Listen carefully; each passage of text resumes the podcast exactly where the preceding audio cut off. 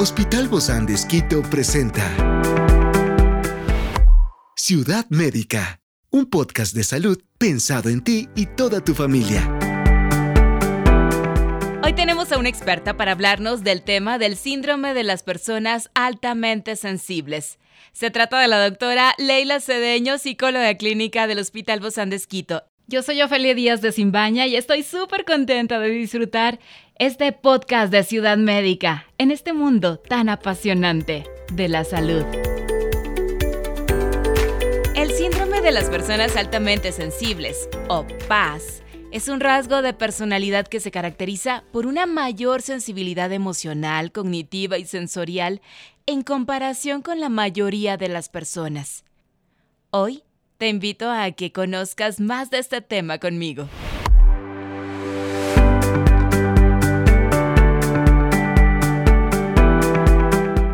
Hablar del síndrome PAS es, no es una enfermedad ni un trastorno mental, sino más bien un rasgo de personalidad que se encuentra en un porcentaje de la población.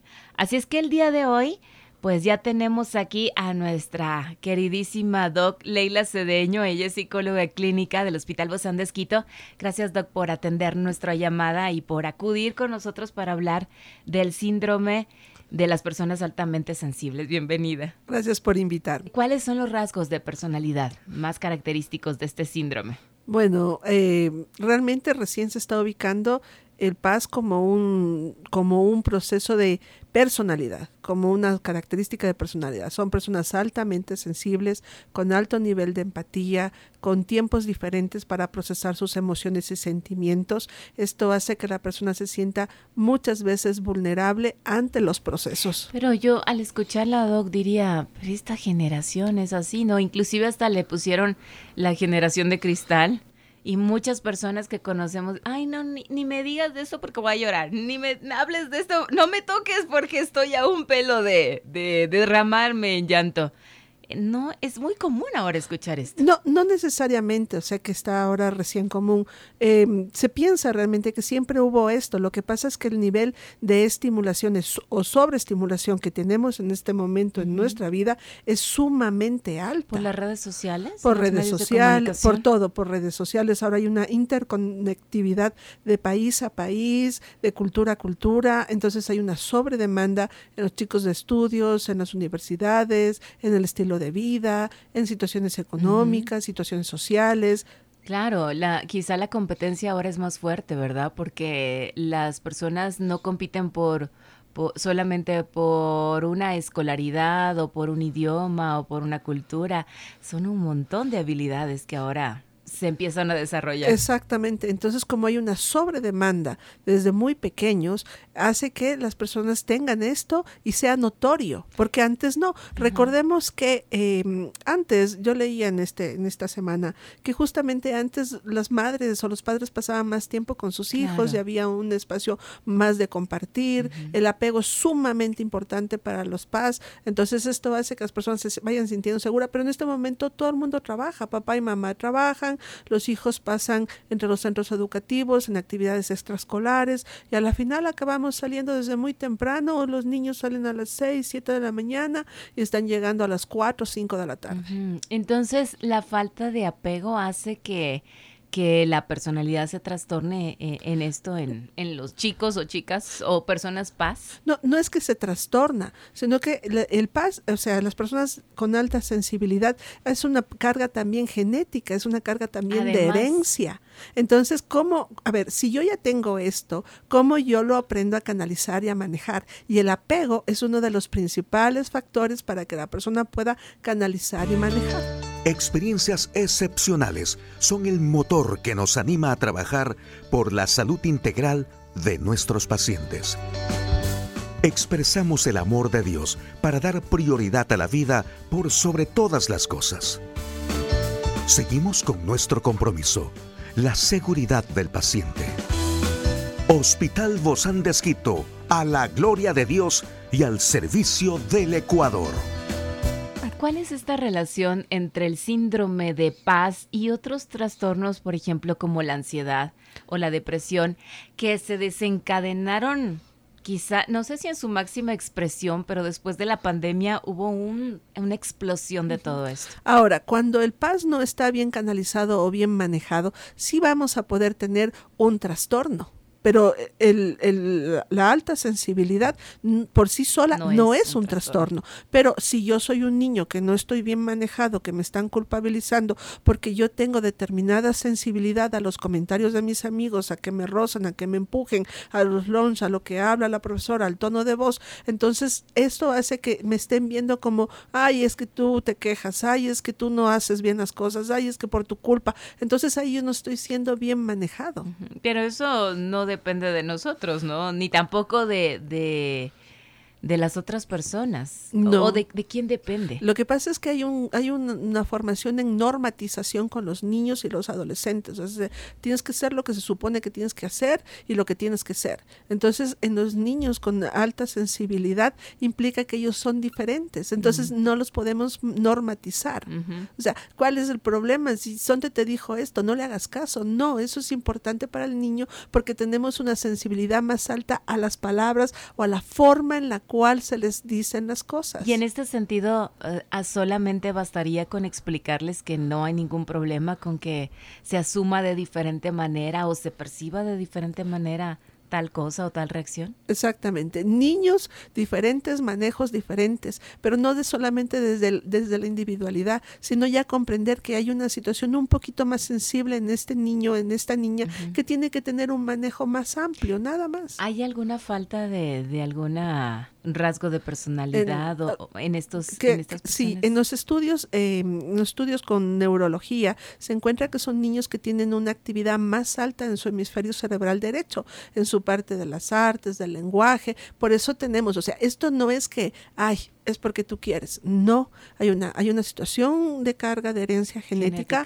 hay una instancia de trabajo cerebral diferente en estos niños. Por lo tanto, son más creativos, ¿no? Porque se dice que con el hemisferio derecho es con el que creamos, es, es el de los artistas, pues. Exactamente, entonces siempre hubo lo que pasa es que no teníamos este nivel de sensibilidad. Recién en el año 95 se empieza a estudiar el tema de, los, de las personas con alta sensibilidad. Y ahora es cuando yo lo he escuchado con más frecuencia, ¿no? Porque antes ni siquiera decíamos, solo decíamos qué exagerado, qué sensible, que, y, y lo decíamos de una manera mm, no agradable, ¿no? De una manera discriminatoria. Exactamente. ¿Por qué no lo puedes entender? ¿Por qué no entiendes que esto es así? O sea, si esto es así. Entonces son, son personas, son niños, son adolescentes, son, son jóvenes, son adultos que evalúan la vida de una manera diferente. Lo que nadie se pregunta, lo que nadie se cuestiona, lo que para usted es común, que ni siquiera lo ve en ellos, si lo ven, ellos filtran más finito, ellos son mucho más sensibles al rostro, a las expresiones, a los tonos de voz, a las palabras. Quizá por eso también hay más sensibilidad. Eh, a todo esto, a, movimiento de, de, naturaleza, ¿no? Movimiento de cuidar el ambiente, de cuidar el planeta, y a lo mejor ven que, que, está lloviendo y se ponen más sensibles y se ponen a llorar, ¿no? Pero hay que ver todo ese potencial que hay ahí Exactamente. Entonces, si nosotros podemos identificar que nuestro hijo, nuestro adolescente, tiene un, una alta sensibilidad y al aprender a canalizarle, que él entienda o ella entienda que no tiene un problema, que no, que por lo que los compañeros le estén diciendo, no, es que tú eres la culpable, no, que comprenda que ella es individual o él es individual, que él tiene una forma diferente, que él se tiene que tomar un poquito más de tiempo para procesar sus emociones y sentimientos, para gestionarlos. Entonces esto hará que el niño o la niña vaya identificándose y no se vaya mermando sus procesos personales de autoestima. Me parece tan fascinante ver la otra cara y poder entender que hay un gran potencial en estos, en estas personas con, con este paz, con este síndrome de personas altamente sensibles. Esto sí afecta a la vida social y a la vida emocional de las personas. ¿Cómo hacemos para que esto que afecta de manera negativa se ha transformado en algo positivo? Reconociéndonos, primero nosotros, si hablamos de un niño y un joven que ha sido con adecuados niveles de apego, bien fundamentado, reconociendo su individualidad. Entonces, cuando tenemos una persona adulta, va a saber en qué momento voy a gestionar. O sea, si esto me está afectando, no me voy a quedar ahí. Voy a retirarme, voy a tomar mi espacio emocional, mi espacio personal para procesar las emociones y los sentimientos. ¿Por qué? Porque cuando nosotros ya somos adultos, no es el otro que tiene que poner el límite, soy yo la persona que tiene que poner el límite. Pero para llegar a eso yo he tenido un proceso evolutivo de crecimiento adecuado y funcional. Apego, constancia, amor, el poder ubicar la individualidad, el reconocer en el niño, que el niño reconozca que no importa lo que le digan, él como es y que él se acepte a sí mismo. Mm, qué bonito. Es que cuando tiene un entorno que le da todo eso, obviamente se va se va a sentir amado, ¿no? Se va a sentir aceptado. E, en este sentido, ¿es posible o se debería llegar a controlar o regular esta sensibilidad emocional? Es que no, no es que se regula, se gestionan las emociones y los sentimientos. Gestionar es la palabra adecuada, ¿verdad? Ciudad Médica. ¿Cómo se gestiona, Doc? Se gestiona a través de la inteligencia emocional, del reconocimiento que siento, porque lo siento. La emoción es una reacción y cuando yo paso y uno mi parte cognitiva, ¿por qué lo siento? ¿Qué es lo que me impactó? ¿Qué es lo que me preocupó? Ahí lo puedo regular porque ya paso de la emoción al sentimiento a través del proceso cognitivo de pensamiento. Ahí yo gestiono. Hay ventajas, obviamente, y desventajas de ser una persona altamente sensible. Sí, realmente, pero nosotros cojamos siempre las, las ventajas. ¿Dónde se producen las desventajas? Y eso en todas las situaciones cuando yo no sé qué es lo que tengo y yo no tengo la capacidad de manejarlo. Entonces, en las personas adultas realmente lo que se encuentra en los testimonios es que sienten que se han tenido que poner un caparazón. Mm. Y no ser ellos mismos. Exactamente, cubrirse completamente porque ellos mismos a veces no, no entendieron por qué se ponían tristes o por qué les daban de llorar, sino que son te sentían y no podían gestionar sus emociones y sentimientos. Y en ese sentido hay algo muy importante que es el manejo del estrés y la y esta sobrecarga sensorial. ¿Cómo se puede lograr? Estas personas pueden salir adelante con eso. Cuando nosotros ya tenemos una gestión de nuestras emociones y sentimientos, el irnos integrando de forma progresiva, el niño tiene que ir ubicando que hay diferentes formas de sentir, que no todos los niños sienten como él y viceversa. Los otros niños también tienen que entender que ellos sienten de una forma y su compañero lo evalúa de otra manera. Nada más. Entonces ahí nosotros. Pero nosotros como padres, en no generar un estado de protección, sino generar un estado de inclusión progresivo, sistematizado para que nuestro hijo, nuestro adolescente vaya entrando al mundo, al mundo, al mundo y vaya desarrollando habilidades de afrontamiento. ¿Quién determina que es altamente sensible o que es una persona paz? No hay, em, en este momento hay algunas pruebas, pero son mínimas. Es más el nivel de observación, es más... O sea, los mismos padres sí, los diagnosticamos en este sentido. Exactamente, el sistema. Y luego ir con el psicólogo para desarrollar, porque no, no está catalogado como una entidad clínica.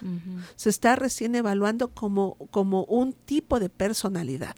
Entonces tenemos que socializarlo. Por eso creo que este tipo de programas es muy interesante para poder hacerlo más orgánico, para socializarlo a toda nuestra población y saber que hay estas personas altamente sensibles y aprender a entender y respetar esas necesidades.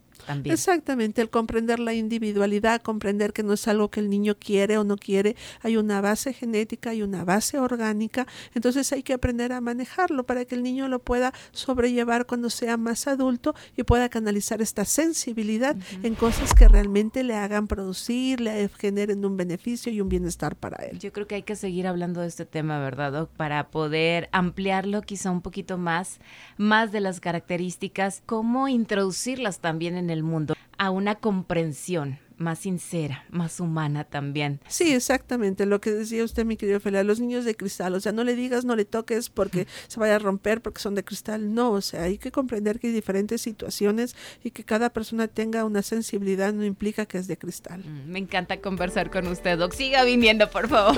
Muchas gracias. gracias a usted. Esta es una producción del Hospital Bozán de con el apoyo de HCJB. Encuentra este podcast de salud en las redes sociales como Spotify, SoundCloud y todas las plataformas digitales. Gracias por acompañarnos en este capítulo de Ciudad Médica, un espacio para tu salud. Hasta la próxima.